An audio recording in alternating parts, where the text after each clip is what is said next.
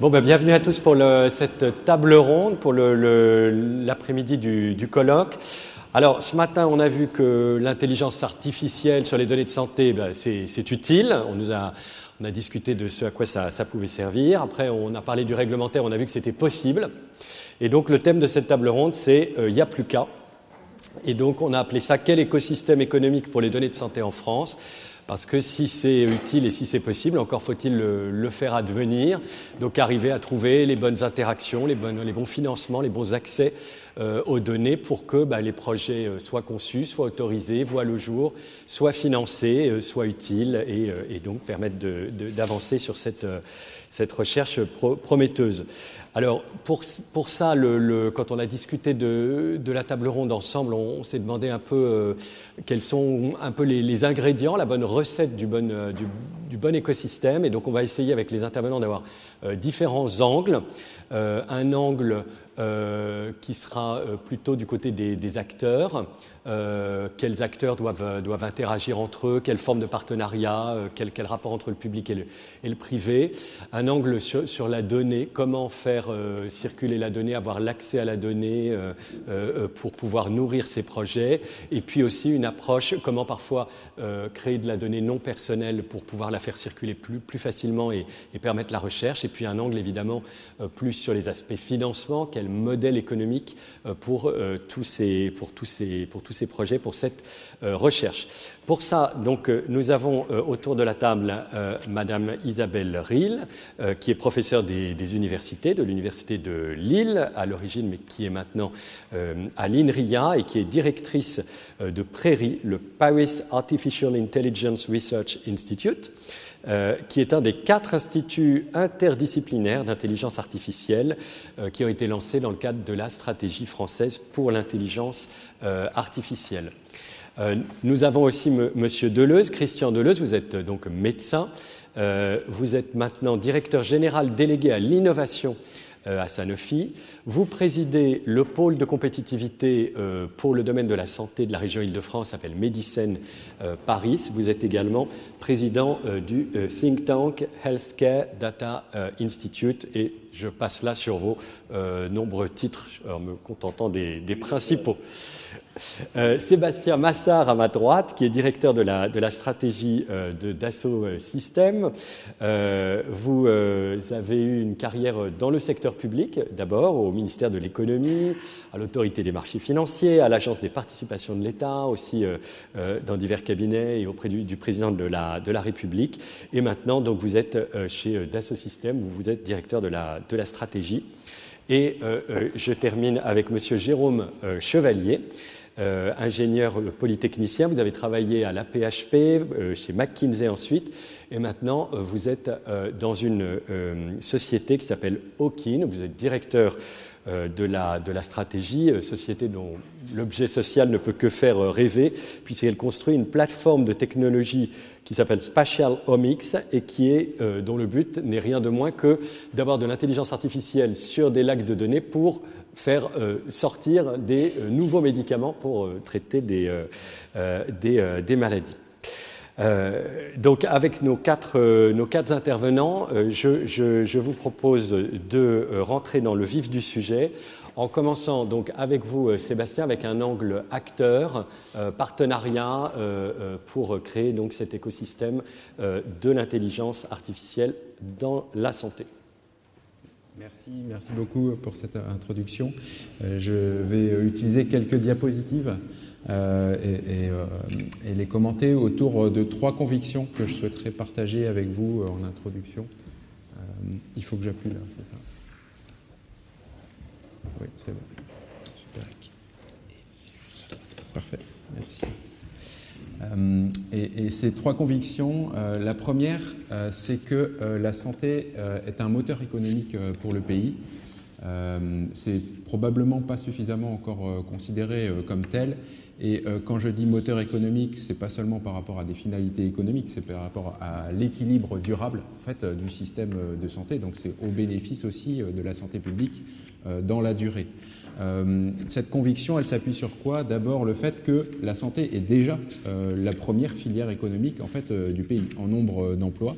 En, taille aussi par rapport au PIB, ce que vous voyez à l'écran. et aussi un élément qu'on ne considère pas assez, c'est la croissance. C'est un secteur en croissance forte, plus, plus 5% par an. Imaginez par rapport à la croissance globale euh, du, PIB euh, français. Et un élément également euh, que je voudrais partager avec vous, c'est la part technologique des emplois dans la santé est assez importante. Et c'est aussi négligé. Si je compare l'aéronautique, il y a à peu près 200 ou 250 000 maximum emplois technologiques. Dans la santé, sur les quelques 2,1 millions d'emplois au total, il y en a quand même 350 000 dont on estime que ce sont des emplois technologiques. C'est-à-dire qu'il y a plus de technologies euh, en nombre d'emplois euh, dans euh, le secteur de la santé en France. Par ailleurs, c'est un secteur exportateur, mais probablement pas encore assez exportateur, justement par rapport à ces dimensionnements que j'ai partagés. Et c'est un secteur qui investit dans la RD. Donc, si vous regardez l'économie de la santé sous cet angle-là, en réalité, c'est une filière, une filière d'avenir dans laquelle notre pays doit investir et que notre pays doit contribuer à transformer pour qu'elle porte euh, une industrie euh, durable qui va être le support euh, des soins du futur, pour être la garantie qu'on est à l'état de l'art et qu'on reste à l'état de l'art en termes de, thérapeutique dans notre pays au bénéfice des Français. Ce secteur est en profonde transformation et je pense que cette transformation a accéléré, c'est une évidence depuis deux à trois ans, avec une prise de conscience euh, politique, mais aussi industrielle et des connexions nouvelles entre les différents acteurs. Et je voudrais juste citer quelques euh, initiatives un peu en exergue, mais euh, je pourrais passer beaucoup plus de temps et, j'en ai sûrement omis. Le, focus, pour moi, il est autour de la combinaison entre les territoires, parce que ça se passe dans les territoires. Le soin, le patient, il est pris dans un territoire. Deuxième aspect, ce sont les opérateurs de santé, donc les équipes euh, les médecins, euh, etc., euh, les hôpitaux. Et puis, le troisième composante, c'est l'offre technologique et industrielle. Et en fait, il faut réussir à recomposer, à recombiner ces différents éléments. Et quand on parle de mégadonnées ou de données dans la santé, notre conviction, c'est que c'est, elles servent à reconnecter différemment ces éléments au service du patient et au service de la valeur économique. Et notamment là-dedans, on entend des approches nouvelles qui sont enfin, à horizon 2030 qui seront une réalité, les approches populationnelles euh, notamment. Deuxième conviction, euh, c'est qu'on peut recombiner euh, les forces et que notre pays dispose des atouts. On a les ingrédients, c'était dans l'introduction, en France, pour réussir cette transformation avec succès et créer une économie de la santé du futur. J'ai pris là aussi seulement quelques exemples, mais c'est pour argumenter euh, mon propos. Euh, d'une part, euh, l'excellence technologique, et je mentionne INRIA parce que finalement il y a des instituts technologiques, c'est pas parce que vous êtes autour de la table ronde, mais c'est parce que j'estime qu'il y a là une excellence avec aussi dans le numérique des infrastructures cloud notamment qui sont au service de la santé, et je parle là de, NumSpot et d'Outscale qui sont des exemples d'infrastructures cloud existantes, c'est-à-dire ce n'est pas des rêves, ce n'est pas pour le futur, c'est déjà là, euh, qui euh, dispose de tous les atouts pour servir le, secteur de la santé. Euh, et là aussi, c'est pour aller contre un certain discours qui dit en Europe, on n'est pas capable de. Eh bien, la réalité, c'est qu'il existe déjà ces technologies. Ensuite, un deuxième ingrédient, c'est l'excellence médicale, l'excellence de la recherche en santé et aussi l'excellence du soin. Et euh, là aussi, on pourrait peut-être mettre en exergue d'autres exemples, mais euh, un exemple que nous, on a beaucoup euh, rencontré ces derniers temps, et c'est une excellence avérée, ce sont les IHU. c'est, je crois, des institutions qui portent et qui sont à l'état de l'art mondial par rapport à différentes spécialités, différents domaines et donc qui se sont regroupés et qui désormais constituent un fer de lance de la politique et de l'innovation euh, en santé. Et d'ailleurs, il pourrait euh, mieux contribuer probablement à structurer euh, des politiques de santé publique, donc avoir un rôle non seulement de recherche, mais aussi de structuration de la politique de santé.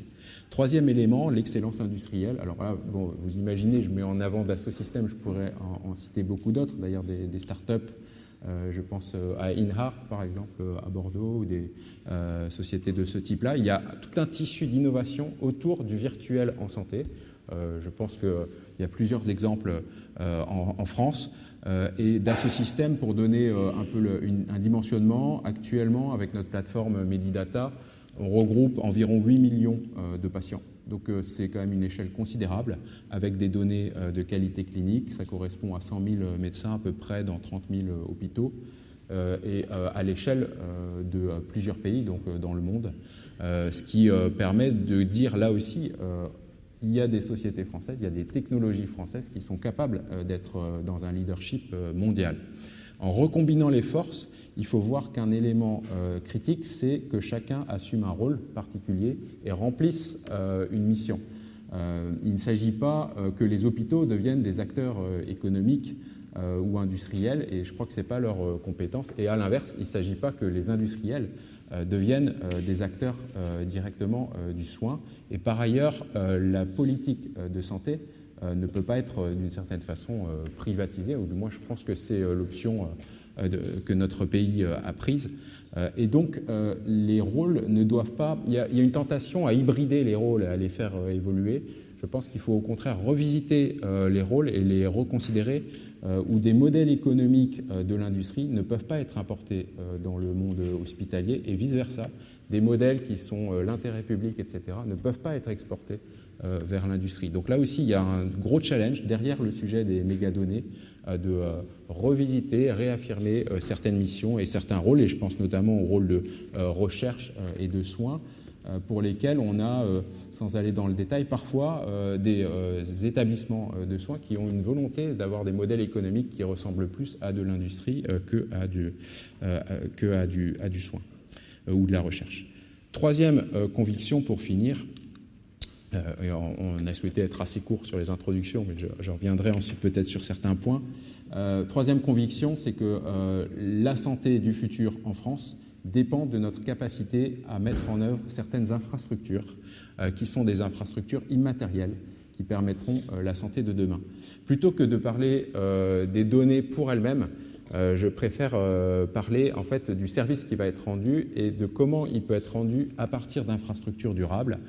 Si vous regardez sur la partie gauche de la diapositive, la notion même d'infrastructure essentielle pour un pays a évolué il y a euh, peut-être 40 ans ou 20 ans, j'aurais présenté, on ne la voit pas très bien, euh, la carte de France avec euh, les infrastructures routières, les infrastructures énergétiques. j'aurais peut-être ajouté les fréquences herdiennes que j'ai mis en dessous, qui sont aussi des infrastructures patrimoine souverain, disons.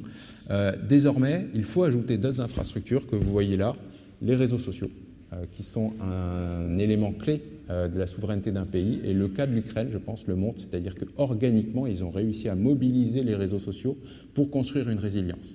Eh bien, je pense que c'est aussi valable dans le domaine euh, de la santé. Euh, la capacité à simuler, à faire de la télémédecine, etc. Tout ça, ce sont des infrastructures décisives pour le soin. Et ces infrastructures-là doivent être mises au bénéfice de la santé de tous. Comment? D'abord en qualifiant, en standardisant la sécurité numérique, et je crois que c'est un enjeu euh, clé. À ce stade, euh, beaucoup d'opérateurs euh, de santé ont des difficultés à garantir la protection et la sécurité de, ces données, et derrière, en garantissant que ces données sont utilisées au bénéfice de la santé des personnes euh, pour moi, c'est un vrai point d'interrogation, c'est quand euh, des données euh, qui existent ne sont pas mobilisées pour avoir une boucle vertueuse d'amélioration de la santé, d'apprentissage collectif de meilleures thérapeutiques. Et donc ça, je vais peut-être finir par ce point-là, que ce soit en termes de, prévention, de gouvernance de la politique de santé, les données sont une opportunité et ma conviction, c'est que notre responsabilité, c'est de mieux euh, utiliser cette euh, opportunité. Merci beaucoup euh, ce que vous avez dit sur la nécessité de recombiner les forces, qu'il y avait toutes les briques, mais qu'il faut arriver à les, à les combiner, sur la, la, question de standardiser la sécurité dans les établissements de santé, c'est vraiment quelque chose à la CNIL qu'on croise beaucoup, la délégation du numérique en santé aussi au ministère euh, ils travaillent d'arrache-pied, c'est un, très gros enjeu. Je ne sais pas si des intervenants autour de la table veulent, euh, réagir ou ont des questions à, poser à, Sébastien. je, pense que je suis tout à fait aligné. Euh, ensuite, pour créer un écosystème économique de la donnée, il faut encore créer un système économique. Et c'est tout l'enjeu aussi de savoir comment on partage ces données, sous quelle forme à la fois juridique, économique et technique. Oui, c'est ce, que vous disiez à la fin sur il y a des données mais qui ne sont pas mobilisées. Et donc, comment arriver à les, mobiliser, à les, faire circuler, à les partager, évidemment en, en respectant un standard de sécurité, euh, de maîtrise par les personnes quand c'est des données personnelles. Euh, c'est là où il y a peut-être du, frottement. Moi, souvent à la CNIL, on me parle, on me dit mais tel projet euh, ça n'avance pas, comment ça se fait, etc. Et quand même, alors de temps en temps, il y a des obstacles juridiques qu'il faut lever et regarder, mais je, vois aussi quand même que souvent le problème, c'est plutôt dans la coordination des acteurs qui ont tous euh, un bout de la base de, données ou un à la base de données mais l'autre à, à, les logiciels. Et, et, tout ça, ça pose des questions juridiques très, très lourdes. Ce matin, on a parlé de la propriété intellectuelle, à quel moment euh, on règle ces questions. Euh, c'est aussi beaucoup là que sont les freins, je trouve. Peut-être pour rebondir aussi sur cette remarque, j'aime beaucoup le mot économique, c'est-à-dire qu'il y a un coût de possession et de traitement et de maintien de la donnée, de nettoyage, de mise en forme, etc. Et finalement, il y a souvent un idéalisme euh, qui dit euh, ben, finalement cette donnée elle devrait être soit euh, alors il y a l'idéalisme peut-être de l'open data la donnée elle peut être ouverte mais il y a toujours quelqu'un qui assume le coût de la maintenance de cette donnée là et donc quel est le modèle économique du maintien et de l'utilisation de cette donnée? On voit actuellement les débats sur l'altruisme de la donnée au niveau européen pense que le principe d'altruisme, c'est celui un peu que je disais, c'est on a une responsabilité d'utiliser cette donnée et que cette donnée, elle soit utilisée pour l'intérêt euh, du plus grand nombre. En revanche, l'économie qui est derrière, il ne faut pas la négliger. Et ce n'est pas un détail, c'est euh, la capacité euh, justement de maximiser cette valeur. Pardon, je vous en prie. Oui, peut-être la différence avec une cartographie d'il y a 20 ans sur l'infrastructure, c'est que là, c'est mondial. Les routes, ce sont nos routes et notre infrastructure énergétique, elle chauffe nos foyers. Euh, là, on peut penser que ce que nous ne faisons pas, quelqu'un d'autre est en train de le faire précisément à l'instant où nous en parlons. Donc, l'idée que nos règles s'appliqueraient partout ou que le rythme que nous aurions choisi serait le bon rythme euh, s'oppose peut-être à l'idée que en Californie, à Boston ou à Shanghai, il y a des gens qui pensent différemment. Enfin, j'élaborerai, mais voilà. C'est ça, moi, que je vois une grosse différence qui, du coup, revient sur ce que tu disais. Voilà un modèle économique, il doit se concevoir dans une économie globalisée, sauf à décider qu'on referme précisément les frontières, ce qui ne me semble pas être euh, la discussion du moment. Oui, tout à fait. On est parti des acteurs, on a déjà pas mal glissé vers les données, et du coup, peut-être c'est le moment pour vous de. Voilà, vous vouliez présenter un peu comment, quels les différents modèles et les tensions que vous voyez aussi dans les modèles européens et extra-européens d'accès à la donnée pour les acteurs qui essayent d'innover avec ces, ces, bases de données et cette intelligence artificielle. Oui, bien sûr. Moi, je suis un peu. Euh, old school, j'ai pas de, PowerPoint. Euh, mais déjà, merci beaucoup pour l'invitation et merci au Conseil d'État d'être l'hôte de ce, colloque. Alors, en effet, quand on veut créer un écosystème euh, économique de la donnée, déjà, donc il faut créer ce système économique, comme on disait.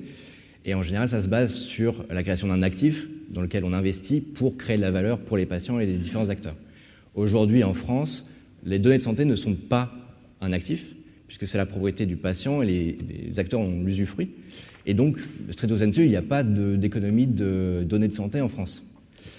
Euh, il existe quand même des données euh, anonymisées qu'on peut échanger, euh, mais celles-ci, pour les normes d'anonymisation, nécessitent d'être agrégées, donc ce n'est pas des, données ligne par ligne, c'est en général une trentaine, cinquantaine de, patients qui sont, qui sont agrégés. Ça permet déjà de mieux comprendre la pratique médicale, mais évidemment, ça pose des limites.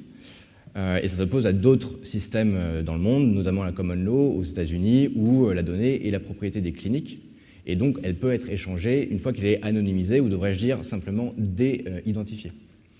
Du coup, la conséquence sur le tissu économique est assez stricte. aux États-Unis, par exemple, on a des établissements de santé, par exemple, par exemple la Mayo Clinic, qui valorise ces données-là. La Mayo, par exemple, c'est 80 millions de dollars par an de revenus générés sur l'utilisation et la réutilisation de ces données-là. Et il y a évidemment un écosystème florissant de ce qu'on appelle les data brokers, donc qui sont comme Exmedidata, qui, qui sont là pour justement agréger, collecter, nettoyer et, euh, et, faire profiter de la recherche sur les données de santé. En France, du coup, c'est pas le cas. pour les entreprises, c'est un peu difficile du coup de lever ou d'investir puisqu'il n'y a pas d'actifs à mettre à son bilan. Euh, on ne peut pas dire la donnée santé et ici on peut la valoriser. Et pour les établissements de santé, euh, on a valorisé à travers différentes méthodes les revenus qu'on pouvait générer euh, grâce aux données de santé pour les établissements. Et c'est environ 5 milliards par an que les établissements pourraient euh, générer pour leur propre budget de recherche si on était capable de permettre cette économie de réutilisation des données pour le bénéfice des établissements de santé. Alors comment on fait? Est-ce qu'il n'y a pas du coup d'économie de santé en France? On voit bien qu'il y a un bénéfice, ne serait-ce que sur les outils diagnostiques, où déjà aujourd'hui on réduit le temps au diagnostic, on réduit les coûts pour les hôpitaux, donc il y a bien une solution. Et peut-être que la solution, c'est de passer d'une économie de, l'accès enfin, de la donnée justement à l'accès contextualisé à la donnée, et même peut-être encore plus loin, de l'accès à l'information dans la donnée. Donc en fait, l'actif, ce n'est plus la donnée, c'est la plateforme qui permet de mettre en relation la bonne question de recherche avec l'ensemble des données dans le, dans le territoire qui répondent et qui se complètent avec le contexte. Aujourd'hui, c'est possible parce qu'il y a justement des normes euh, type Fire Home donc des, normes d'interopérabilité qui le permettent de faire parler les différents instituts. Et je pense que du coup, les IHU sont un exemple de euh, gouvernance qui permettent justement de créer des ponts entre ces différents acteurs de la santé. Euh, mais ça peut aussi être amélioré grâce à des technologies qui, qui naissent, comme les réseaux fédérés, qui ont la particularité de faire voyager l'analyse dans les centres de données plutôt que faire voyager les données elles-mêmes. Donc déjà, ça permet de découpler l'information de la donnée elle-même, donc naturellement de la protéger. L'avantage aussi de ce modèle-là, par rapport au modèle anglo-saxon, c'est que ça euh, dépasse le clivage inhérent qui est entre euh, l'éthique de la recherche et l'éthique de la protection des données personnelles. L'éthique de la recherche vise évidemment à partager les données, c'est la notion d'altruisme que tu mentionnais qui est repris dans le DGA, euh, mais qui s'oppose d'une certaine manière à la minimisation dans le RGPD, qui vise justement à protéger au, plus possible les données personnelles. Cette économie-là, pour la faire fleurir, je pense qu'il y a deux axes majeurs. Il faut travailler sur la réglementation qu'on peut continuer à clarifier, et il faut avoir un système économique qui soit pérenne, qui permette à chacun d'investir sur le long terme dans l'enrichissement et la sécurisation euh, de ces plateformes. Sur la partie réglementaire, euh, il y a déjà un énorme travail. La CNIL a fait un énorme travail avec les méthodologies de référence. Euh, il y a beaucoup de lois vernaculaires ou de règlements d'ailleurs qui, qui, apparaissent, et on en a parlé ce matin des nouvelles propositions de la Commission. Euh, peut-être que justement, maintenant, l'effort, c'est de faire la pédagogie de ces différentes réglementations, de comprendre comment elles s'imbriquent pour permettre de limiter l'insécurité juridique des différents acteurs économiques. Et en particulier, je pense à tout ce qui est euh, open source. Je pense qu'il y a beaucoup d'entreprises qui seraient prêtes à, euh, de façon altruiste, partager les données en les anonymisant. Mais il y a évidemment ce frein de l'insécurité juridique, de ne pas être sûr de exactement quelles sont les méthodologies d'anonymisation à appliquer et le risque du coup euh, de prendre une pénalité, comme disait David Gruson, de 3 à 4% du, du, chiffre d'affaires, euh, il me semble. Donc on peut continuer là-dessus. C'est un travail que nous on fait parce que les autres pays européens d'ailleurs n'ont pas le même niveau d'exigence euh, et encore fortiori chez les anglo-saxons sur les, normes de protection. Donc on fait un peu cet effort de pédagogie pour expliquer pourquoi quand on fait une étude multicentrique, il faut appliquer les normes françaises qui sont des normes plus hautes de protection des données. Et donc peut-être qu'il y a un, un guide méthodologique ou un accompagnement qu'on peut imaginer pour accompagner les entreprises dans ce sens. Le deuxième point que je voyais, c'était justement de pérenniser ce système économique, et à mon sens, cela nécessite de penser la répartition de la valeur qui est créée dans l'écosystème de données, euh, et ce qui euh, est peut-être difficile dans le nouveau contexte du, du règlement DGA, au sens où le nouveau règlement incite à minimiser les redevances que les producteurs de santé demandent au secteur privé. Cela a une logique, ça permet d'augmenter euh, le partage des données, mais l'inverse, c'est que ces producteurs de données sont moins euh, incités à enrichir leur entrepôt de santé, à ajouter des briques technologiques, probablement faire des partenariats avec les bons acteurs pour enrichir leurs compétences, et ensuite mettre à disposition de façon sécurisée les données. Donc il est important de penser, est-ce que peut-être que c'est euh, un alignement sur un, prix de marché qui simplifie la comptabilité analytique et qui permettent d'aligner, de permettre d'avoir une espèce de marge pour euh, les producteurs de santé et de réinvestir Est-ce que c'est de se réaligner sur des taux de redevance au niveau national, voire européen, pour construire un peu cette répartition de la valeur? C'est euh, évidemment euh, à débattre, mais je pense que c'est la dernière pièce du puzzle nécessaire pour construire sur le long terme un système économique. Donc si je résume un peu, je pense que la France est particulièrement bien positionnée, on a d'autres pays qui sont résolument euh, investis dans, des stratégies similaires. L'Estonie est extrêmement bien euh, euh dotée, Israël, Singapour. Mais justement, c'est l'intérêt de cette table ronde et d'avoir le réglementaire, l'académique, l'industriel autour de la table pour essayer de, répartir cette valeur et d'avancer ensemble. Merci énormément pour cette intervention qui pose effectivement beaucoup de questions, de pistes. Du côté du réglementaire, c'est sûr, effectivement, on est dans un domaine où il n'y a, pas de, propriété sur la donnée, la donnée n'est pas un actif, les, les textes, la protection euh, de ces données a vraiment été construit comme ça. En revanche, sur tout ce que vous dites sur l'accès, là oui, il y a beaucoup de, il y, a, beaucoup de potentialités, y compris d'ailleurs dans, le, dans, notre cadre qui existe. Hein. je rappelle le, RGPD, euh, son titre, c'est une norme qui, où il y a aussi euh, une volonté de, de, cadrer, mais de permettre la circulation de la donnée, euh, son accès, et, les textes européens en cours de, de discussion vont dans ce ce sens-là. Il y a aussi toute la réflexion à la CNIL à laquelle euh, Valérie Peugeot faisait euh, allusion ce matin euh, sur le fait que ce, principe de la minimisation a vraiment été revisité avec la, avec la recherche, les entrepôts de données de santé. Et on se rend compte que maintenant, pour faire cette recherche, il faut des données colossales, des ensembles colossales de données. On ne sait pas forcément à l'avance exactement lesquelles sont utiles, pas utiles. L'important, c'est qu'elles soient, comme vous disiez, propres, bien structurées, etc. Et, donc, la CNIL a vraiment fait sa, sa mutation de ce point de vue-là en disant ça peut être minimisé, alors que paradoxalement, euh, il y en a énormément, et, que peut-être au début, on ne sait pas exactement dire à quoi euh, tel ou tel type de, euh, de données sert. Et, je rejoins aussi ce que vous dites sur les, questions d'anonymisation, le fait que le secteur a besoin de sécurité sur la qualification de la donnée. Est-ce qu'elle est pseudonyme, est-ce qu'elle est anonyme? Ça change tout pour la réglementation, pour tout le, toute sa valorisation économique dans le, dans le projet de recherche. Et donc là-dessus, euh, c'est clair qu'il y, a des choses qui peuvent encore euh, progresser pour, euh, pour fournir de la, de la sécurité juridique là-dessus. On a régulièrement en interne à la CNIL des, débats sur, ces, sur ces questions. Je ne sais pas si les intervenants veulent, veulent réagir du coup à tout ce que vous avez proposé ou ouvert comme piste, ou si même vous, d'ailleurs, voulez... Bon, je laisse ouvert. Ouais. Peut-être remarques. Il y a un élément euh, essentiel qui a été dit, c'est sur l'architecture, en fait, euh, entre données, modèles et usage. Et je pense que ça, c'est les distinctions euh, qui ne sont pas encore, à ma connaissance, complètement inscrites. je vois que ça s'accélère en termes de définition, d'ailleurs dans certains modèles de licence. Hein. quand on regarde le modèle de licence OpenRail, qui est le modèle, le fameux sur ChatGPT, sur ces sujets-là, ce modèle de licence, il distingue bien le modèle euh, et il, donne une identité distincte euh, de, la donnée euh, sous-jacente. Alors probablement ça existe déjà, je ne suis pas un expert hein, de ces sujets, mais je vois que j'ai le sentiment que ces distinctions s'opèrent de plus en plus, donc données, modèles, usage. Et à mon avis, la valorisation économique, elle est au niveau de l'usage, elle n'est pas au niveau de la donnée.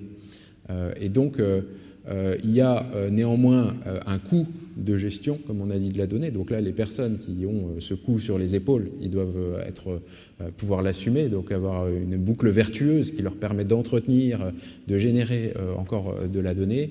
Au-dessus, il y a un coût à la fois scientifique et industriel de constituer des modèles. Et puis au-dessus de ça, c'est une exploitation commerciale et qui là est dans l'intérêt de tous si la boucle vertueuse est refermée. Euh, pour que euh, les modèles générés, par exemple, si j'ai un modèle qui sert pour des opérations euh, cardiaques, eh bien, il faut que ce modèle-là puisse se diffuser dans le monde entier. Mais évidemment, il est indépendant de la donnée sous-jacente, en, théorie. Il faut doser le côté retour sur l'investissement qui implique une forme de, revenus et puis le côté altruiste qui est que le modèle quand même doit pouvoir se diffuser. Les données, vous disiez, doivent, les entreprises ne sont pas euh, opposées à les partager, euh, bien, qu'elles les utilisent pour elles-mêmes, mais il nous faut un cadre euh, juridique sûr pour être, pour être certain qu'on ne prend aucun risque c'est ça qu'il faut peut-être sécuriser. Peut-être, je vais dire un, mot qui, dont je ne maîtrise pas toutes les conséquences dans ce lieu, c'est concession de service public, c'est-à-dire euh, la capacité à dire finalement cette opération de données, euh, elle est euh, quand même, elle reste de l'ordre du public, mais elle peut parfois, pour des raisons technologiques ou industrielles, devoir être confiée à, un tiers.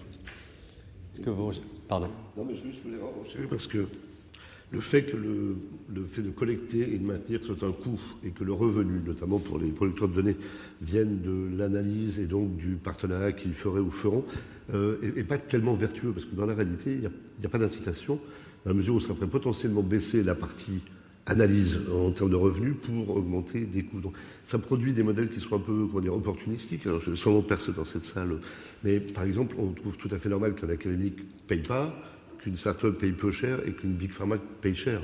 c'est pas un modèle économique qui, traduirait l'idée que nous sommes dans, un marché qui va, qui va se maturer. Et quand je dis ça, il n'y a pas de, a pas de jugement de valeur. Hein. C'est un constat. Euh, et donc, euh, tout, tout, modèle incitatif a en effet, du coup, euh, créé une harmonisation qualitative et donc certainement donc, quelque chose qui permette de financer le maintien indépendamment d'un coût et d'une valorisation ensuite du partenariat qui serait indépendante de ces coûts de production, à mon avis, aurait de la valeur sur la qualité produite dans la durée. Justement, je pense que ce cadre français est une opportunité parce qu'en fait, il nous force à nous focaliser sur là où il y a la valeur, c'est-à-dire le contexte et l'accès à la donnée, plutôt que de juste collecter et acheter des données en masse, ce qui a été un peu le, phénomène euh, américain euh, des dernières années. Euh, contre, évidemment, c'est un enjeu pour les jeunes entreprises parce que c'est-à-dire qu'il n'y a pas de marché intermédiaire, c'est-à-dire qu'on ne peut pas commencer la recherche sur données, euh, être un data broker à l'américaine et vendre une partie ou de l'accès à ces données-là, le temps de construire euh, le, pipeline euh, biotech ou, ou, le dispositif médical. Il faut directement aller de zéro, de l'idée au dispositif médical, et on sait que c'est un processus long, parce qu'évidemment, c'est la santé des patients en jeu, donc c'est un processus réglementaire rigoureux. Donc c'est, à la fois, ça, nous force à donner le meilleur de nous-mêmes, et en même temps, bah, il y, a, y a forcément une attrition qui arrive euh, parce que tout le monde ne veut pas euh, arriver jusqu'au bout du chemin euh, qui est très long. Si, j'ai bien compris, vous dites comme moi, je ne peux pas me payer sur la donnée en France comme je vois que d'autres concurrents peuvent le faire à Singapour ou je ne sais où. Il faut me trouver un système de, financement pour que, comme la rémunération arrivera sur l'usage, mais l'usage est à la fin du, chemin, euh, je puisse survivre euh, tout ce chemin-là, alors que je ne suis pas en train de vivre du fait que euh, j'ai des données et rien que ça, ça me rapporte de l'argent. Ou alors il faut qu'on soit bien meilleur que les autres continents pour, arriver beaucoup, plus, vite à la solution. Ah, voilà, ça c'est une bonne. Très bien. Je propose de passer la, parole à, à, Madame Rill, qui, avec son expérience euh, euh, à, l'INRIA, va prolonger à la fois l'aspect acteur pour présenter euh, ce qu'on essaie de faire dans les, partenariats de, de recherche dans le domaine de l'intelligence artificielle avec l'INRIA, avec Paris Santé Campus également, et, aussi prolonger certains des aspects dont, a parlé Jérôme sur la, possibilité de temps en temps d'avoir des données qui soient anonymes, qui soient des jumeaux des avatars de données, il y a différentes euh, euh, euh, techniques et qui évidemment permettent de faire de l'IA de façon beaucoup plus facile, libérée de ce lien entre la donnée et, la personne et donc des règles et de l'éthique qu'il y a derrière ça, puisque ça vient des données anonymes. Merci beaucoup. Alors je suis effectivement le, comment, le, troublion dans cette table, ronde, puisque je représente l'Institut Prairie, qui est un institut euh, d'intelligence artificielle premièrement, c'est-à-dire que les chercheurs, les titulaires de chaires, euh, ne sont pas justement des producteurs de données de santé au sens premier où on l'entend, euh, ils sont plutôt consommateurs. Donc on parlait ce matin dans l'une des tables rondes de la différence entre la donnée et l'algorithme et là où on met la valeur. Donc nous, on est plutôt du côté des gens, des vilains qui mettent la valeur dans les modèles. Ceci étant, euh, les chercheurs dépendent énormément des données qui sont produites dans le monde biologique, médical et autres pour entraîner leurs modèles. Et euh, de plus en plus souvent, en fait, deviennent des producteurs de données synthétiques ou artificielles, selon le terme qu'on emploie, et donc euh, vont se retrouver peut-être à apporter des solutions aux discussions qui sont en cours sur la possibilité d'avoir des données qui deviennent libérées et échangeables parce que plus directement liées à un, patient dans l'absolu. Alors, ce n'est pas toujours le cas. Par exemple, on parle beaucoup de jumeaux numériques ou autres. Euh, alors, même sans aller si loin, un jumeau complet, on a des équipes aujourd'hui, par exemple autour d'Olivier Colliot à l'Institut, euh, à l'ICM, qui travaillent sur euh, peut-on à partir d'une IRM reconstruire des PET scans du patient, qui est un examen beaucoup plus coûteux et beaucoup plus invasif il y aurait deux bénéfices, un bénéfice euh, économique direct pour l'assurance santé, puis pour le patient, puisque l'examen est plus invasif. Mais dans ce cas-là, on se retrouve quand même à avoir des données liées au patient. Donc on a, c'est un cas d'usage tout à fait différent. Et donc ça, c'est une partie des, travaux qui sont en cours aujourd'hui sur des données synthétiques, c'est-à-dire pour un patient donné, un modèle ou quelque chose qui le représente. Il y a tout un autre pan de, des recherches qui vont sur des données, la création de données massives, et de cohortes artificielles, alors qui ne sont à ma connaissance pas encore utilisées dans les essais cliniques, mais je pense que des gens dans la salle doivent être plus au courant que moi sur le sujet, mais qui sont euh, vraiment l'idée de construire des patients artificielles à des fins précises pour une, une, étude ou autre, et surtout dans notre cas, nous informaticiens, euh, mathématiciens, pour augmenter le nombre de données sur lesquelles les, les algorithmes vont être entraînés. Euh, c'est quelque part la première raison pour laquelle ça a été fait. Dans des cas où on a besoin de données massives et on a peut-être une centaine de milliers d'enregistrements pour un patient, on va créer quelques centaines de milliers de patients virtuels en plus, de manière à entraîner le modèle sur des plus grosses masses de données. Et jusqu'ici, ces données pouvaient servir à ça. Et donc effectivement, on pourrait se poser la question de pourquoi ne pas se servir de ces données eh bien, pour les euh, diffuser, se permettre à d'autres acteurs de pouvoir s'en emparer, voire même dans un contrat de valorisation entre quelques chercheurs académiques et puis une entreprise qui aurait financé la recherche. Souvent, on a un transfert de propriété intellectuelle ou un partage euh, qui est plutôt du modèle ou de l'algorithme. Pourquoi ne pas fournir ces données aussi, ces patients virtuels qui pourraient faire quelque chose? Alors, je ne suis pas tout à fait sûre que la possibilité soit ouverte aujourd'hui.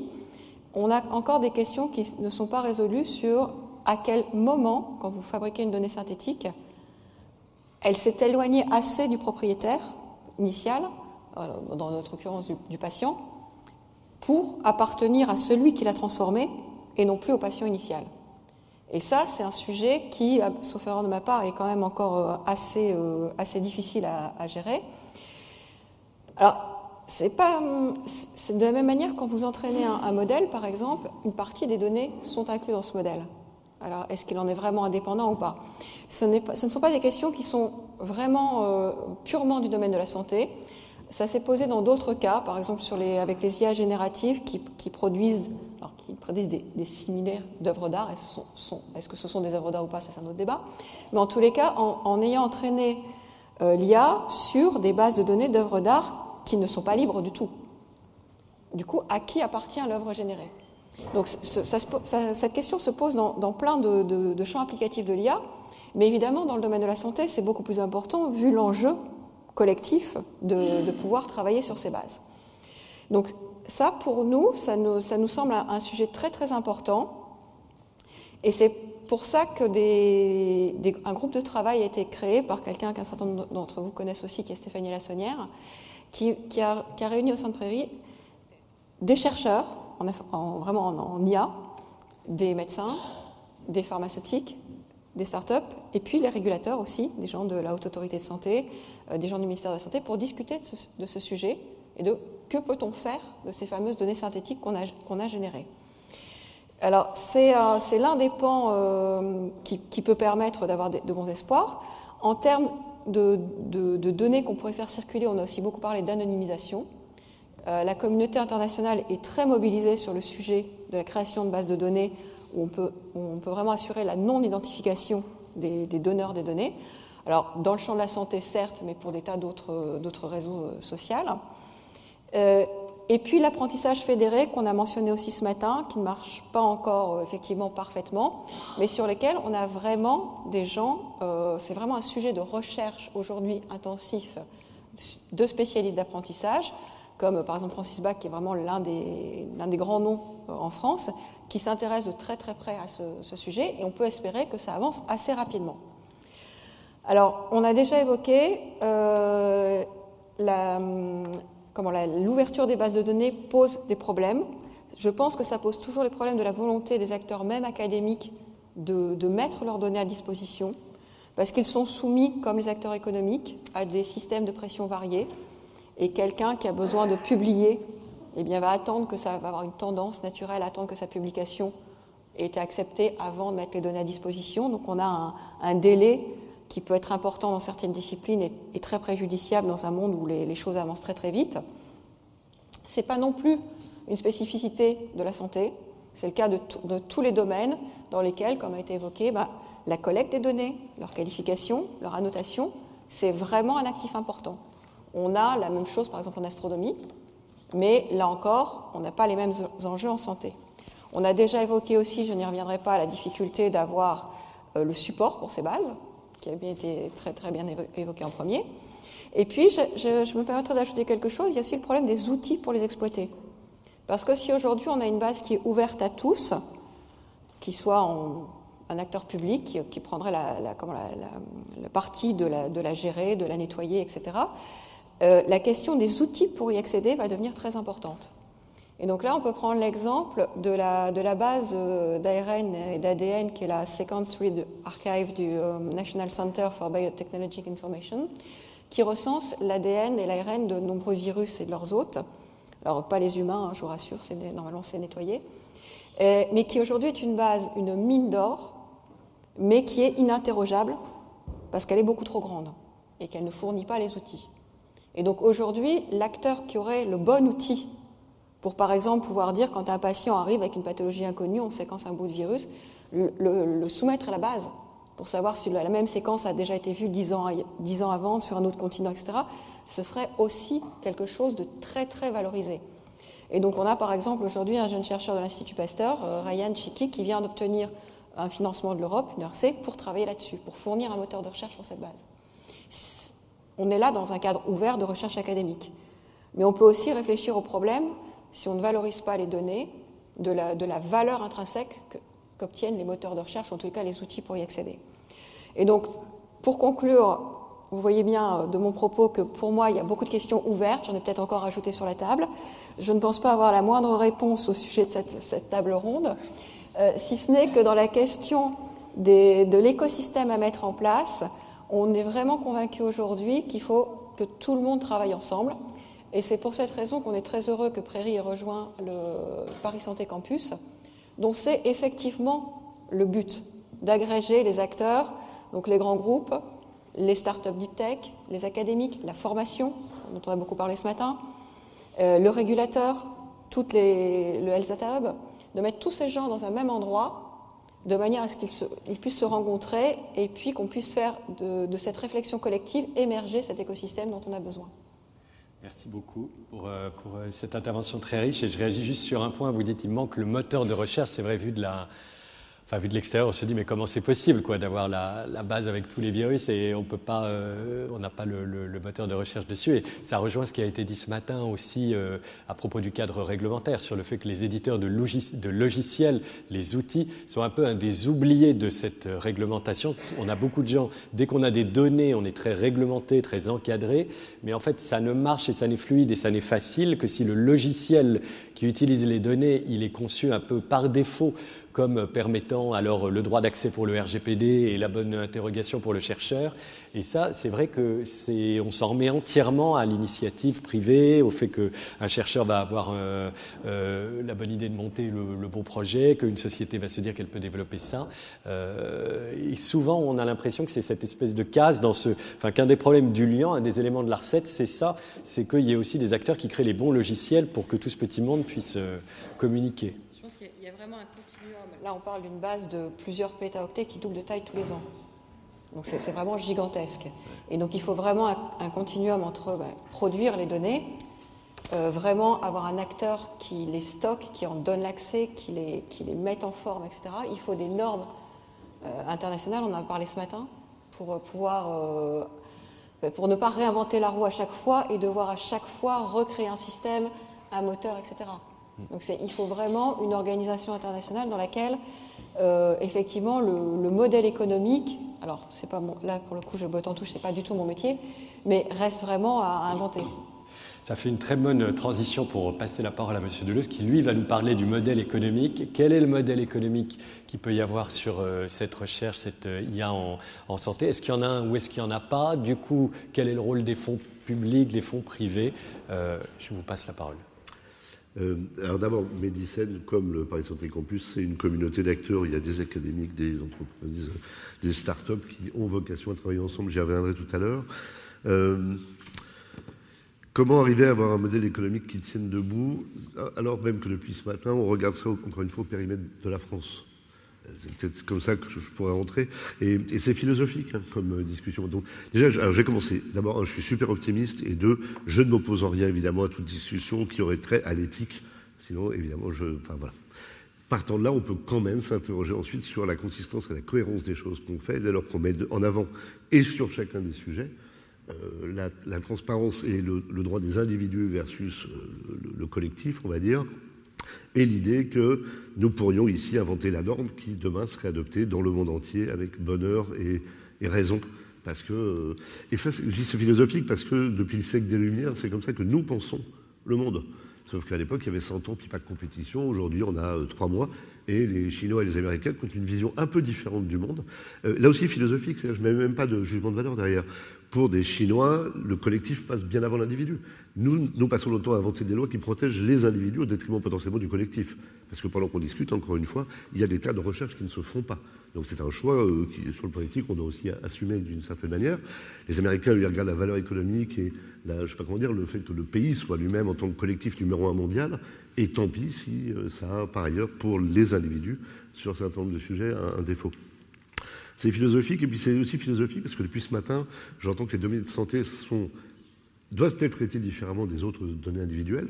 Évidemment, je partage le principe, et je m'interroge quand même, dans un monde où les Russes font les élections américaines ou anglaises, où on manipule les populations pour croire à ce qui est ou pas dans une guerre en Ukraine, où donc les logiciels super sophistiqués des GAFAM qui traitent de la donnée et dont on ne se préoccupe pas du tout, et alors que pourtant tout le monde envoie ses datas avec sa bande connectée ou son machin dedans, euh, à un moment, est-ce que c'est -ce c'est si important que ça de différencier les données de santé ou est-ce que ce n'est pas l'ensemble du regard qu'on doit avoir sur la manière dont sont traitées les données et comment ça interagit ou que ça modifie nos vies?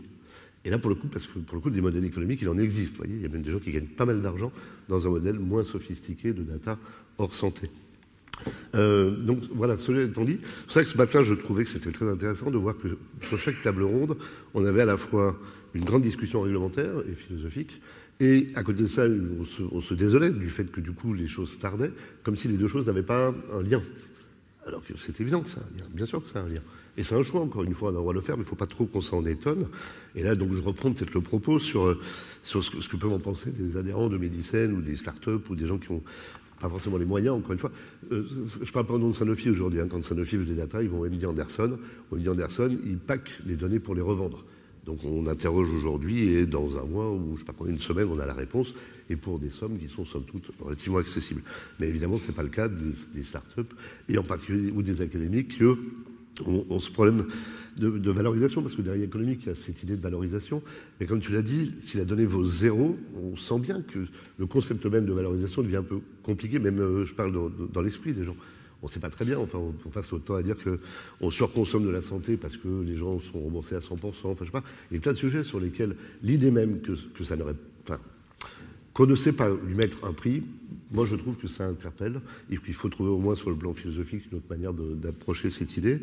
Parce que c'est vrai que du coup, ceux qui produisent et maintiennent la donnée en ont un revenu qu'ils trouvent insuffisant, probablement à juste titre, que la transformation, elle, va générer ou créer de la valeur que même simplement la composition, je sais pas, je prends. Aujourd'hui, on, essaie donc euh, avec Médicine, on a créé un, institut de, données de santé où on réunit des académiques, des hôpitaux, des labos. On a créé une initiative qui s'appelle Félix pour que les acteurs travaillent ensemble à une réflexion commune sur comment justement on peut euh, partager créer et partager la valeur. Parce qu'on parle de la valeur à l'entrée, donc qui les gens qui produisent de la donnée, ils, voient la valeur de l'entrée, mais une fois que vous l'avez combiné avec d'autres hôpitaux, que qu'il est passé dedans, au-delà de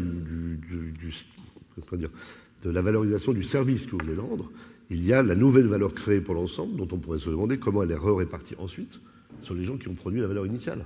Parce que, je sais pas, comme quand vous Enfin, il y a plusieurs manières d'envisager le, paiement des gens qui travaillent la terre. On pourrait imaginer que c'est soit à l'heure passée, c'est un peu comme ça aujourd'hui dans, le traitement, soit ça revient à la fin en fonction de ce qui a été produit, de la vente sur les marchés, oui, dans un modèle qui serait potentiellement plus vertueux en matière d'incitation euh, collaborative dans la durée. Euh, et je ne suis pas sûr qu'on aura le temps de repasser, du si, coup. Si, on a le temps. Si, on aura le temps. Enfin, non, non, enfin, je veux dire, allez-y, prenez le temps. Sur, voilà, sur le. Encore une fois, pour moi, le plus important qui n'a pas été suffisamment abordé, qui est le, le temps la problématique du temps. Parce que, encore une fois, je crois qu'on est tous d'accord pour dire qu'il y a un potentiel extraordinaire, que la qualité de nos académiques est, superbe, qu'on a des tas de gens qui ont des idées, et il y a même potentiellement de l'argent à investir. Mais on prend quand même relativement de temps à discuter de chacune des étapes. Euh, le, le Escalade Hub a été créé il y a 5 ans, on était, ou 6 ans, je ne sais plus combien, on était 13 en avance. Et puis ce qu'on a réussi à, produire grâce au Escalade Hub, aujourd'hui on est, on est en ligne. Hein. Euh, Et on, parlait, et, donc vous me demandiez monde sur l'histoire de subventions. Hein. C'est bien parce qu'on n'a pas réussi fondamentalement à inventer un modèle économique français, et ça répond à une des questions qui avait été posée ce matin dans une table ronde, comment on fait pour, pour payer le nettoyage des données aujourd'hui? Ben, C'est euh, l'initiative, le HDH qui met 80 millions euh, dans un appel à, manifestation d'intérêt pour aller cliner des datas sur tel ou tel sujet. On, le PSCC, donc je m'occupe le Paris Saclay Cancer Cluster, qui vient d'avoir le,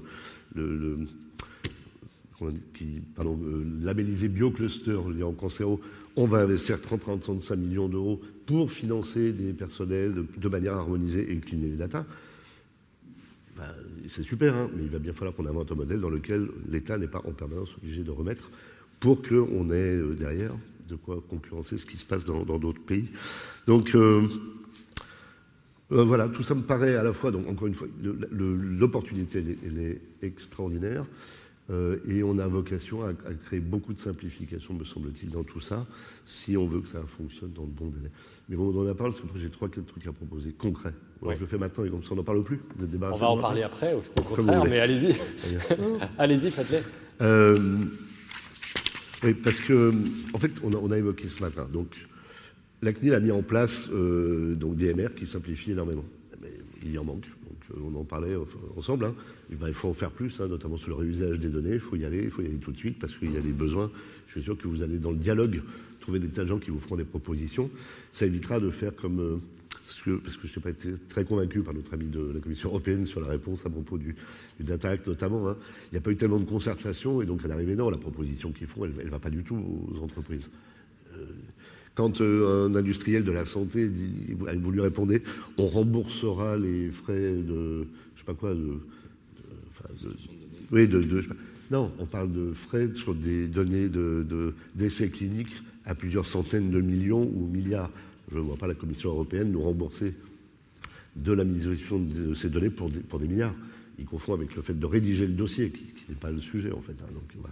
donc, là, j'encourage à avoir cette discussion sur les MR, les nouvelles affaires. Euh, J'étais tout à l'heure dans, Phoenix, il y a des, tas de projets vertueux collaboratifs qui permettraient aussi là, de, réfléchir à manière de changer.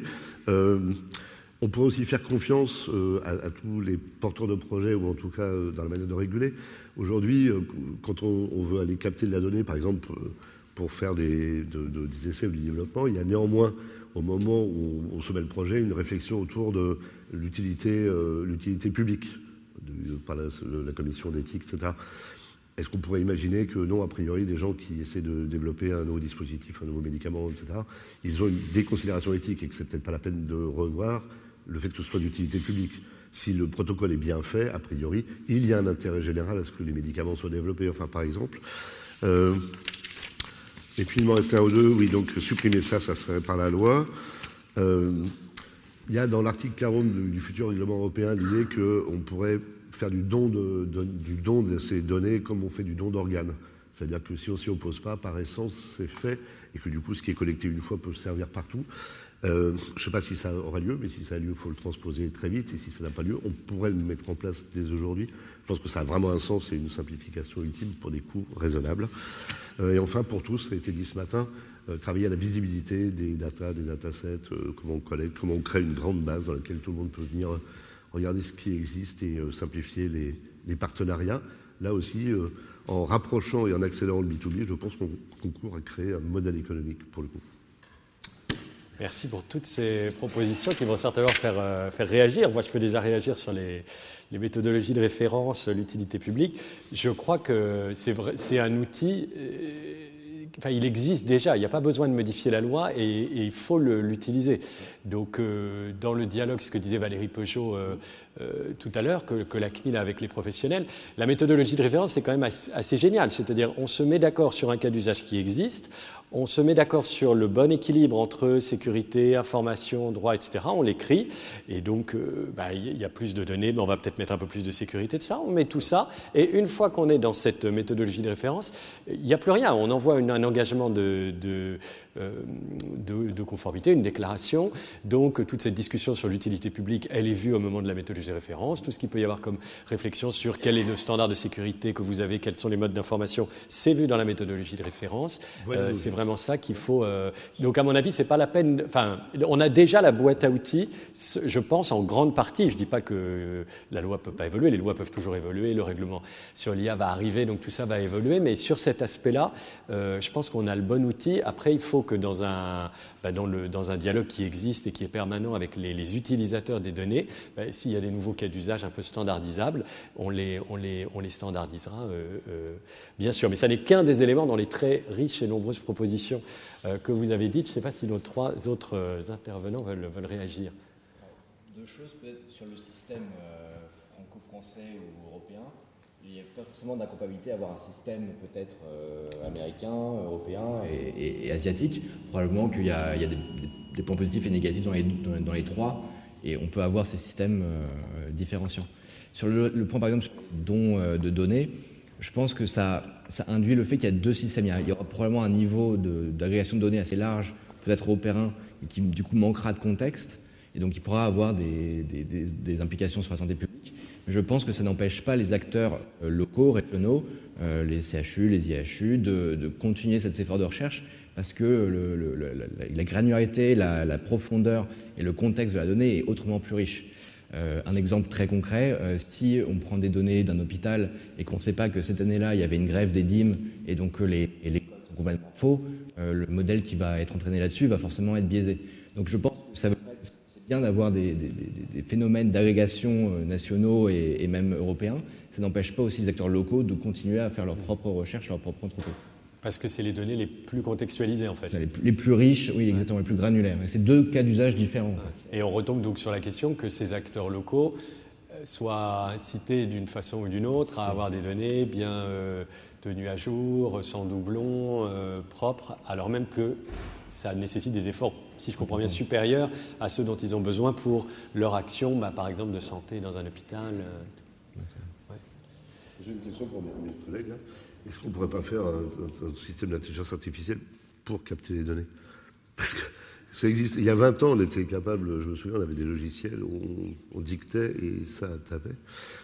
Aujourd'hui, on se plaint tous de la difficulté qu'il y a à capter la donnée, à la rendre intimement et dès le départ propre.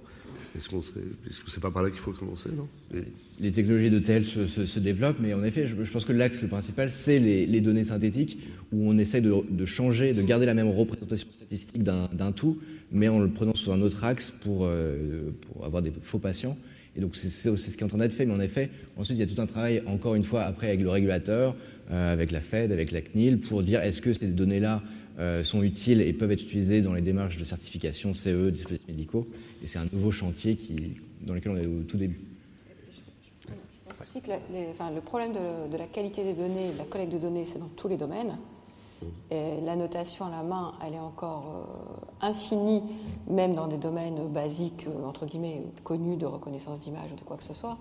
Il y, a aussi du, travail là-dessus sur de, l'apprentissage moins supervisé et, et qui qui n'est pas, est pas de, comment d'annoter directement les données, mais qui est euh, de faire tourner des algorithmes et d'apprendre avec des données quelque part plus brutes, ce qui permettrait d'avoir des entrepôts moins, moins travaillés, moins, comment, moins nettoyés et de travailler dessus. Mais ça, c'est l'apprentissage qui arrive. Il n'est pas, pas encore euh, fait aujourd'hui. Et par ailleurs, euh, pour en revenir à ce qui a été dit là, effectivement, je pense que plus on globalise les bases de données, plus on va avoir un accès facile pour tout le monde, mais plus on va perdre de l'information, alors de contexte, et puis peut-être bêtement sur de l'historique. On ne sait pas forcément aujourd'hui euh, qu'un facteur, je ne sais pas, X ou Y, euh, sera, euh, on lui trouvera une utilité pour telle pathologie ou tel, résultat d'imagerie, etc., dans, quelques années parce qu'on aura progressé. Alors est-ce que ça veut dire qu'il faut tout garder Voilà. Il y, a vraiment un problème de, savoir quoi, quoi, faire et quelles données prendre. Je vous propose peut-être de, parce que le temps, le temps file, de poser à la salle de, poser des, questions, la salle en physique, parce qu'il y a aussi toutes les personnes qui, qui, vous suivent en ligne. Ce matin, il y en avait euh, près de 150. Oui, monsieur. Excusez-moi. Alors oui, j'avais deux petites observations. Je vais partir de, de, ce que vous avez dit, monsieur, sur le don de données. Euh, peut-être l'éclaircissement des, éminents juristes qui sont ici présents pour nous aider. Euh, est-ce que le don des données serait concevable s'il n'est pas appliqué à l'aune du régime juridique du corps humain sachant que le RGPD ne vient pas protéger le corps humain, mais euh, ce qu'on pourrait appeler les droits de la personnalité? Et du coup, j'en viens à mon deuxième sujet sur le modèle économique, et c'est une question un petit peu subversive. Alors, ce n'est pas une prise de position, c'est juste un point de vue. Si on parle de modèle économique, je pense qu'il faut qu'il soit profitable à tout le monde. Est-ce que ne va pas se poser la question de la valorisation de la donnée du patient, comme se pourrait se poser la question de la valorisation du droit à l'image ou du droit à la propriété intellectuelle, puisqu'on catégorise les données de santé comme des éléments de la personnalité? Comment le droit se positionne par rapport à ça? Quelles sont les évolutions futures? Peut-être moi je peux apporter un élément sur la, première question et vous passer la, parole sur la deuxième, sur les aspects de propriété intellectuelle et tout. Sur le don des données, en tout cas sur les données personnelles, c'est moi qui parle, j'espère que je ne dis pas de bêtises. Je crois vraiment qu'il y a, c'est ce que disait euh, Jérôme Chevalier, dans, notre modèle euh, presque de, de droits fondamentaux, philosophiques, etc., il n'y a pas de propriété sur ces données y compris d'ailleurs pas de propriété de, moi-même euh, sur mes données. Donc je crois que je ne peux pas les donner et m'en séparer. Je, peux y donner accès. Cet accès d'ailleurs parfois peut être fait euh, sans qu'on me demande mon, consentement. C'est le cas pour euh, beaucoup, beaucoup d'usages qui sont faits de ces données. Mais donc effectivement, je pense qu'il faut arriver à, dépasser ce qui, ce, qui, a été dit par Jérôme, c'est-à-dire le fait que nous n'avons pas construit un système où les données sont un actif que je peux valoriser, mettre une ligne et aussi transférer euh, donner, mettre du prêt dessus, faire du crédit bail ou je ne sais pas quoi sur, euh, sur des données personnelles. Non. Mais en revanche, euh, les règles qui ont été conçues n'empêchent pas la circulation et l'utilisation de ces données. Elles sont là pour faire un équilibre entre ce droit de la personnalité dont vous parlez et leur utilisation. Et c'est là où il faut greffer quelque chose bah, qui permette à tous les acteurs de, de les utiliser sans, enfin, avec un bon, un bon équilibre. Donc effectivement, je, je pense qu'on ne peut pas raisonner comme pour le régime du, don, euh, avec des interdictions de don pour certaines choses et, la permission du don euh, pour, d'autres. Sur les aspects peut-être... Euh, Je voudrais rebondir en posant, une, question, parce que je ne suis pas juriste du tout, qui est, peut-être idiote, mais on parle quand même de, personnes, comme il était mentionné, et si on prend par exemple un, parallèle avec les artistes, un, un chanteur qui, vend, qui vous vend une œuvre, vous achetez une œuvre, vous achetez le droit de l'écouter, etc. Donc quelque part, vous achetez un peu de sa personne et de sa création. Euh, on m'a envoyé justement hier, euh, une vidéo de quelqu'un qui a passé pendant un concert la voix synthétique d'un autre artiste avec un, texte, un texte qui aurait pu, qui est du genre de cette, qui était fait avec une IA générative. Est-ce que c'est autorisé ou pas? C'était pas très grave, c'est une forme de plaisanterie, mais est-ce que là, vous avez, c'est pas l'artiste qui a fait. Et de la même manière, si on, si on prend une partie de votre, de votre patrimoine génétique, de votre, de, votre, de votre image pour en faire autre chose, mais qu'on ne peut pas décorréler complètement de vous, c'est quelque chose de très gênant. Et il y, a, euh, ouais, il y a une réflexion effectivement à mener parce qu'il faut sécuriser ça. Moi, je n'avais pas conscience du tout de ça.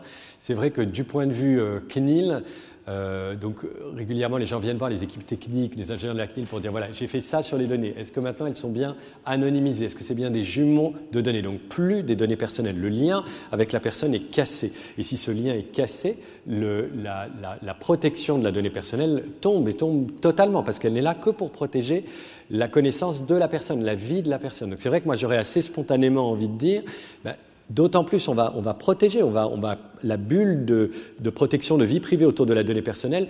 D'autant plus, il faut, une fois que le lien est cassé, dire allez-y, celle-là, elle n'est est pas personnelle, utilisez-la. Le patient n'a plus de lien dessus, quand bien même au départ, on était sur euh, des. Ça a été créé à partir de données de patients qui, elles, demeurent personnelles. Je sais, ça, c'est moi qui parle. Je ne sais pas si le collège de la CNIL il aurait peut-être une, autre opinion. Et puis, il y a tout ce que vous disiez en droit de la propriété intellectuelle, droit des, données, des bases de données. Enfin, il y a beaucoup de choses qui se. Mais en tout cas, on, sent dans la discussion qu'il y a quelque chose à sécuriser là-dessus pour que les chercheurs savent exactement quel, quel, gain, entre guillemets, ils ont du fait qu'ils ont euh, créé des avatars de données et qu'ils utilisent des avatars de données. Est-ce qu'ils sont complètement libres de le faire? S'il y a encore des droits ou si c'est encore grevé de certaines choses, il faut savoir, euh, il faut savoir quoi. Ça fait des bons sujets d'étude pour le le Conseil d'État aussi. Alors, beaucoup de gens veulent réagir. Je crois qu'il y a aussi d'autres questions. Alors, pardon. oui. Sémantique, parce qu'on a beaucoup parlé de données de santé, de données de santé numérique. Là, j'entendais cet exemple, ça me fait penser. Les imitateurs, ça a toujours existé. Ça, c'est un imitateur numérique, mais il y a déjà des tas d'artistes qui ont été dépossédés de leur voix et qu'on a plagié. Enfin, voilà. Donc, si c'est l'imitation, et du coup, ça me ramène beaucoup de discussions qu'on a eues sur la donnée de santé, comme si tout était numérique, sauf que les données de santé, on en collectait bien avant qu'il y ait du numérique. Les labos pharmaceutiques font des essais cliniques depuis plus de 100 et quelques années et il n'y a pas eu tellement de scandales de données qui seraient revendues. On s'est assez rarement intéressé à l'individu, et encore une fois, plus souvent quand même aux résultats sur le du collectif. Donc c'est bien aussi que sur le plan sémantique, même pour parler de pédagogie, on fasse bien la différence entre les difficultés qui sont liées au fait que ce soit numérique et le fait que, les difficultés liées au fait que ce soit une donnée de santé. Finalement, ce n'est pas la même chose. Je voulais rebondir euh, en, évoquant un cas euh, dans lequel, à mon avis, c'est déjà relativement bien réglé que vous avez mentionné, c'est l'essai clinique. En réalité, dans un essai clinique, le patient, euh, il donne son accord pour un usage. Et finalement, il n'est pas bénéficiaire au niveau à la fois économique de ce qui va être fait par le laboratoire.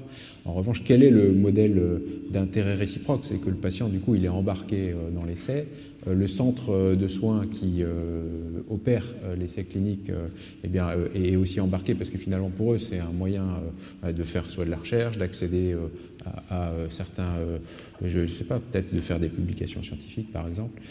et en réalité, donc là il y a un modèle dans lequel on voit bien, c'est pas, il n'y a, pas une histoire de données au sens, voilà, je fais le don de ma personne, etc. Il y a une espèce d'intérêt réciproque qui est suffisant. Et donc mon commentaire là dessus, c'est que en réalité, la santé est en train d'entrer dans l'économie de la connaissance.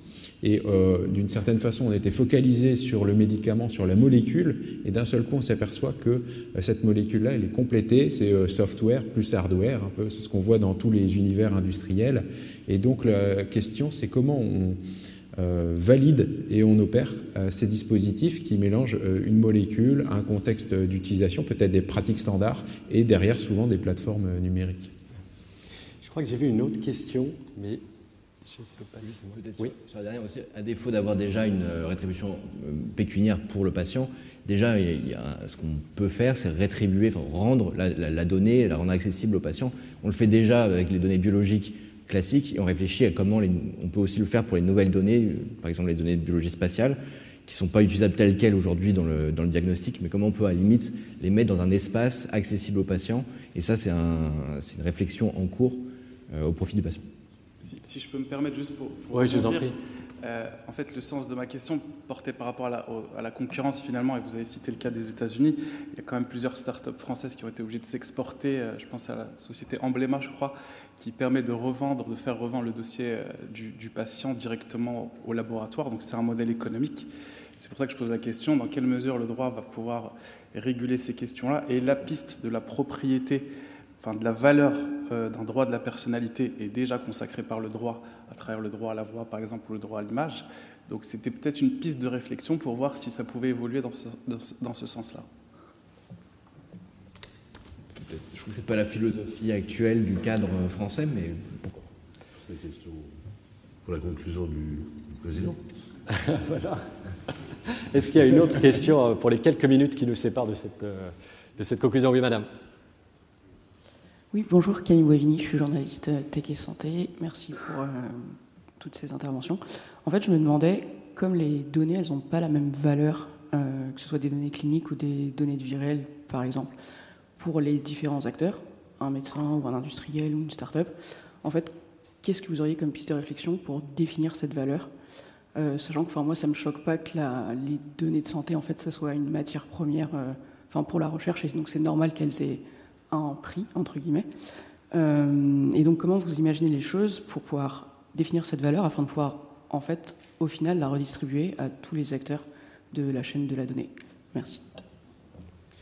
Alors, qui veut euh, réagir? Je peux répondre par la, soutenabilité économique euh, du modèle de santé, c'est-à-dire que la boucle vertueuse, à mon avis, elle est aussi de régénérer une capacité d'innovation dans le modèle de santé et de le conserver à l'état de l'art comme j'ai essayé de présenter au début, c'est qu'il y a une filière économique et euh, le futur de notre système de santé, au sens de l'équilibre global, notre capacité non seulement à le financer, mais aussi à le maintenir à une excellence scientifique, euh, dépend d'une certaine façon, si je caricature, de l'exportation, c'est-à-dire de notre capacité à exporter du service de santé. Et ça ne veut pas dire d'importer plein de patients en France pour les soigner dans nos hôpitaux, ça veut dire de diffuser des pratiques de soins standardisées, plateformisées, et ce qui est le futur, peut-être couplé à des molécules, mais c'est le futur industrie du médicament. C'est une, industrie qui produit des soins avec une partie virtuelle qui sera de plus en plus importante.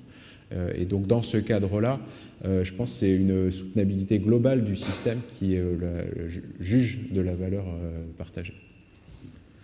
J'ajouterais peut-être un point pour dire, je pense que mais c'est presque lexical, mais ce n'est pas tant les données, je pense, qui ont une valeur en elles-mêmes, c'est l'accès à ces, données, le fait qu'il y a du travail pour effectivement euh, les mettre en forme, les, garder dans un espace qui doit être sécurisé, qui lui-même est, encadré et tout, et, et, il faut, et après on donne l'accès. C'est quelque chose qu'on connaît assez bien à la, à la, à la, CNIL, on autorise, à la CNIL, on autorise des entrepôts euh, de données, donc dans la santé, puis il y a d'autres formes d'activité. Les données qu'ils ont en eux-mêmes ne sont pas, ça a été dit plusieurs fois, un actif valorisable, quelque chose sur lequel on peut mettre de la propriété, mais en revanche, ça n'empêche pas qu'il y ait une activité, une valorisation autour de ces données qui sont à la fois les données personnelles des gens et en même temps cette, euh, euh, cette, cette matière sur laquelle on peut faire de la recherche, des usages sociaux pour le commerce et tout, c'est tout, à fait, tout à fait possible. Mais ce n'est pas la donnée en elle-même, je crois, qui, euh, qui, a plus ou moins de, valeur, en tout cas dans notre système actuel. Alors j'ai une question par ici, pardon madame. C'est une question plus un commentaire. Franchement, bravo pour cette table ronde. Et c'est effectivement pour rebondir, la donnée en elle-même ne vaut rien c'est l'ensemble, c'est tout ce qu'il y a autour et comment elle a été produite, etc. Moi, je trouve ça fabuleux de réfléchir et de voir comment on va à nouveau réglementer, à nouveau ça.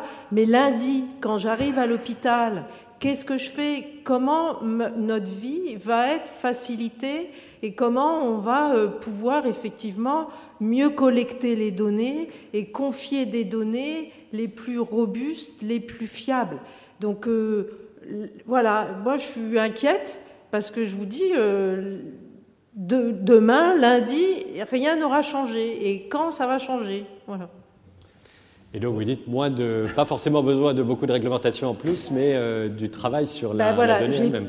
Euh, je ne dis pas que c'est le côté le plus facile à faire, le réglementaire, mais voilà, venez en pratique voir comment on collecte et comment on essaye de bien travailler.